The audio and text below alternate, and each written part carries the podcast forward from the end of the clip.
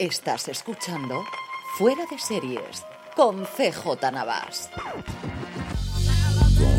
Bienvenidos a Streaming, el programa diario de Fuera de Series, en el que un servidor, CJ Navas, te trae las principales noticias, trailers, estrenos y muchas cosas más del mundo de las series de televisión. Edición del jueves 22 de junio, en plenas hogueras en Alicante, muy muy calurosas y con mucho follón. Arrancamos con dos noticias de la huelga de guionistas, es cierto que colaterales, pero que no dejan de ser importantes. Por un lado, como Marvel tenía pocos problemas, otro más que ha añadido, y es que se ha revelado que los títulos de crédito de su última producción, Invasión Secreta, han sido generados con inteligencia artificial como sabéis, el uso de la inteligencia artificial es uno de los grandes puntos de confrontación entre los productores y el sindicato de guionistas. Esto evidentemente no es un uso como el que está peleando el sindicato de guionistas, pero ya es un primer pasito para una gran producción. No deja de ser una serie de Marvel, de hecho la primera serie de Marvel en este 2023. En las últimas horas, la casa responsable de estos títulos de crédito ha tirado un poquito para atrás, ha dicho que solo lo han utilizado como acompañamiento, que han utilizado exactamente el mismo número de personas trabajando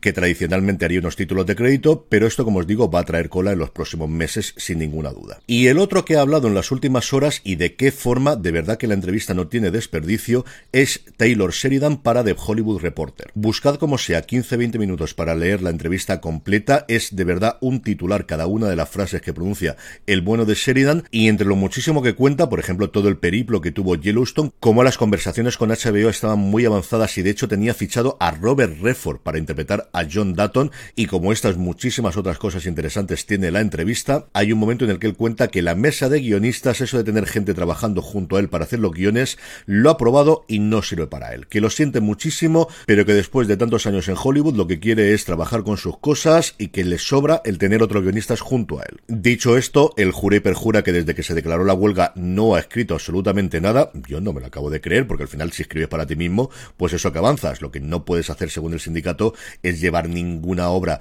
a terceros o avanzar en una cosa que ya esté comprometida. Yo creo que al menos dos o tres guiones ha estado escribiendo sin ningún género de dudas. No me refiero a dos o tres episodios, dos o tres series, que es como escribe este hombre. Hay varios momentos también en la entrevista en la que gente que ha trabajado con él dice que en 8 o 10 horas tiene un guion. En fin, que os paséis por The Hollywood Reporter y os leéis la entrevista que de verdad que es interesantísima. En el apartado de nuevos proyectos, Netflix va a tener una nueva serie documental, un nuevo True Crime sobre la figura de Paolo Macchiari, un cirujano condenado por las operaciones para poner tráqueas artificiales en pacientes que posteriormente fallecieron. La serie constará de tres episodios, estará dirigida por Ben Steele y detrás de ella está la productora inglesa Nutopia, que ha sido por ejemplo la productora de Limitless con Chris Hemsworth y también la reciente serie para Netflix no exenta de polémica La Reina Cleopatra. Por otro lado, Blumhouse Television, la rama de televisión de la gran productora americana especializada sobre todo en terror, ha comprado los derechos de una novela de Clemence Michalon llamada The Quiet Tenant, algo así como La inquilina silenciosa. La novela, recientemente publicada, de hecho se ha publicado este mes tanto en Reino Unido como en Estados Unidos, es un thriller sobre un asesino en serie cuya novedad es cómo está narrado, y es que lo que hace es contarnos su vida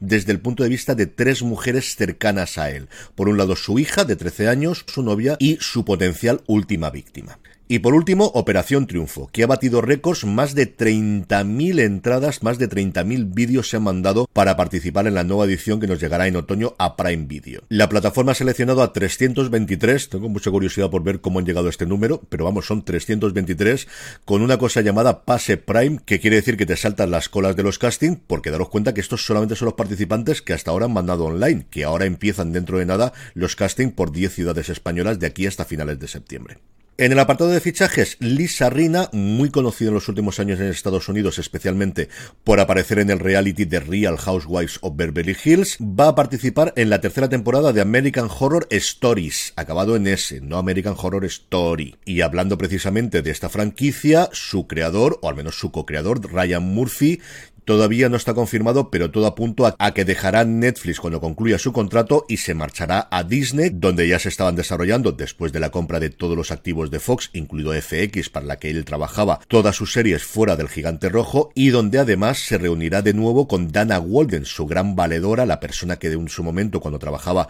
en el grupo de Fox, le sacó todas sus primeras producciones y que actualmente es la copresidenta de Disney Entertainment. En el apartado de renovaciones, por fin Hulu ha hecho oficial que tendremos segunda temporada de Nueve Perfectos Desconocidos, donde además de Nicole Kidman tendremos a Dolly de León, a Maisel Richardson Sellers, a Aras Aedin, a Ullman y sobre todo, aunque este parece que todavía no está del todo confirmado, pero si han dicho el nombre, es que seguro que antes o después llega allí, Murray Bartlett en lo que será su primer gran papel episódico después de la primera temporada de The Wild Lotus y de ese maravilloso tercer episodio de la primera temporada de The Last of Us. En cuanto a fechas de estreno, Extreme, un canal de que habitualmente no hablamos aquí porque no suele tener muchos estrenos, pero sí, va a tener uno el próximo lunes 24 a partir de las 10 menos 10 a las 21.50 horas, va a traernos Profesionales, Professionals, una serie de acción con Brendan Fraser, Tom Welling y Elena Anaya, que fue estrenada por CW en este raro interregno que ha tenido en los últimos tiempos. La serie tuvo una temporada en Estados Unidos,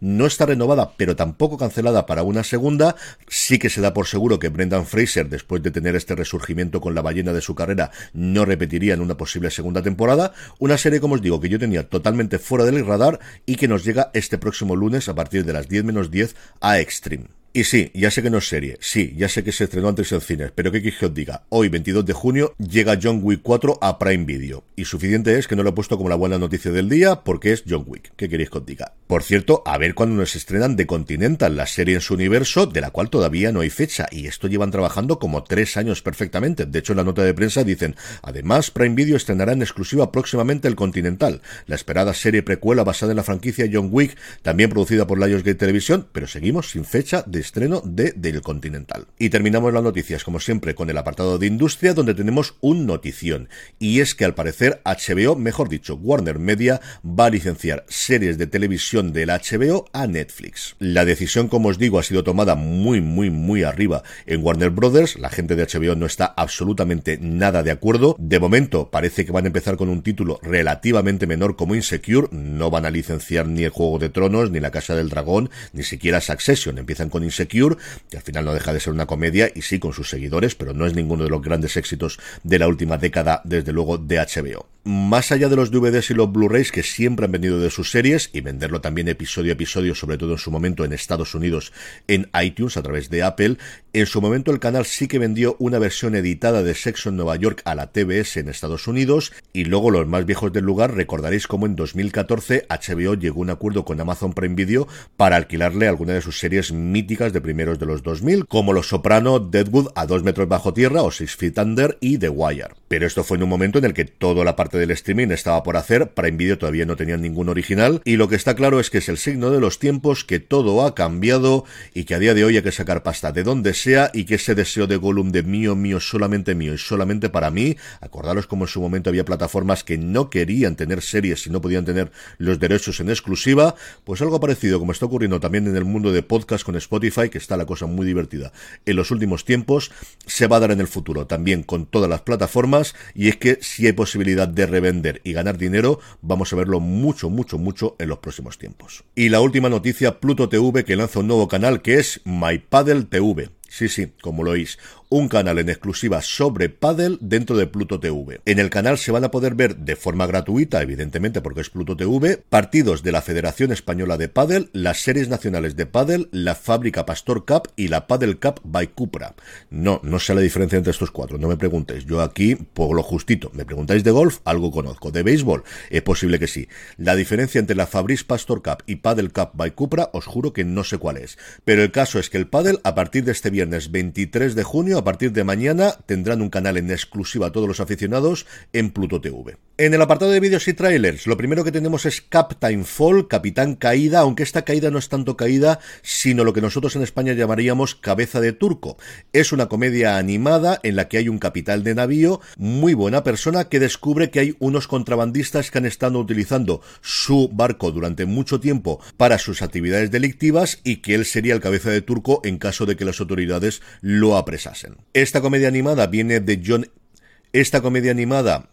esta comedia animada viene de los creadores de esa locura que es Norseman, que también está disponible en Netflix, John Iver Helkargen y Jonas Torgersen, y en la versión original inglesa tienen las voces de Jason Ritter, Christopher Meloni, Leslie Brandt y Anthony Carrigan. El estreno el 28 de julio. También en Netflix podemos ver ya el tráiler de su nuevo reality Chef 5 estrellas, una competición entre cocineros profesionales y cuyo premio es tener un restaurante dentro del Hotel Langham. Se estrena el 14 de julio y no veáis el tráiler cuando tengáis hambre, que es algo que acabo de hacer yo ahora mismo y no, no ha sido buena idea. Y por último, también en Netflix, que hoy hace triplete, el 3 de julio se estrena Desconocida, la pirámide perdida, una investigación en Egipto sobre la zona de Sácara, que yo he tenido el placer de estar allí, estoy viendo las imágenes y sí, me recuerdo perfectamente allí, con dos equipos de excavación, uno dirigido por Mostafa Waziri, otro por el egiptólogo más conocido de los últimos tiempos, Zahi Hawass, en el que relatan cómo ambos equipos intentan encontrar una tumba que no haya sido saqueada, como os digo, en la zona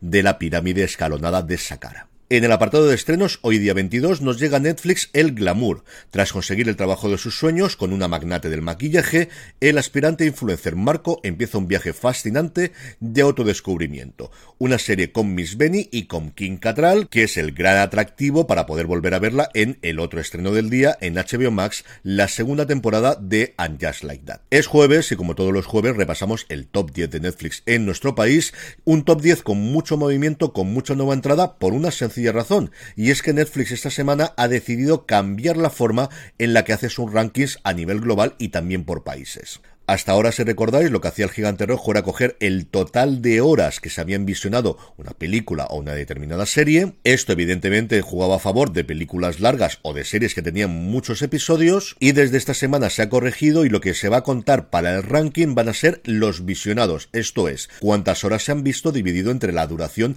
de cada una de las producciones. Netflix en los datos globales va a dar las dos cifras, pero como os digo, los rankings van a ser a partir de ahora sobre los visionados, sobre este horas vistas dividido por la duración total de cada una de las temporadas o películas si estamos mirando las películas. Esto provoca que esta semana en el ranking español tengamos hasta 5 nuevas entradas en el ranking. En el puesto número 10 se coloca la tercera temporada de La Caza y en el 9 la primera de Madre de Alquiler. En el 8, la serie más longeva del ranking, 5 semanas ya para El Silencio. Al 7 entra Arnold, la miniserie sobre Arnold Schwarzenegger, y al 6 directamente la primera temporada de Sabuesos. En el 5, tres semanas ya en la lista, la primera temporada de Perfil Falso y en el 4, la cuarta de Yo Nunca. Debuta en el puesto número 3 la sexta temporada de Black Mirror, se queda en el puesto número 2 la tercera temporada de Valeria y al 1, como le gusta el True Crime a los abonados de Netflix, la baraja La firma del asesino. Y antes de ir con la buena noticia del día, permíteme recordarte que ya tienes disponible en la tienda fuera de series, fuera de series.com barra tienda, la tienda para grandes fans de las series de televisión, las primeras camisetas y bolsas que se añaden a nuestras tazas, imanes y chapas de nuestras colecciones Fringe Division, de la serie Fringe, Luciérnagas de The Last of Us, Lumon Industries de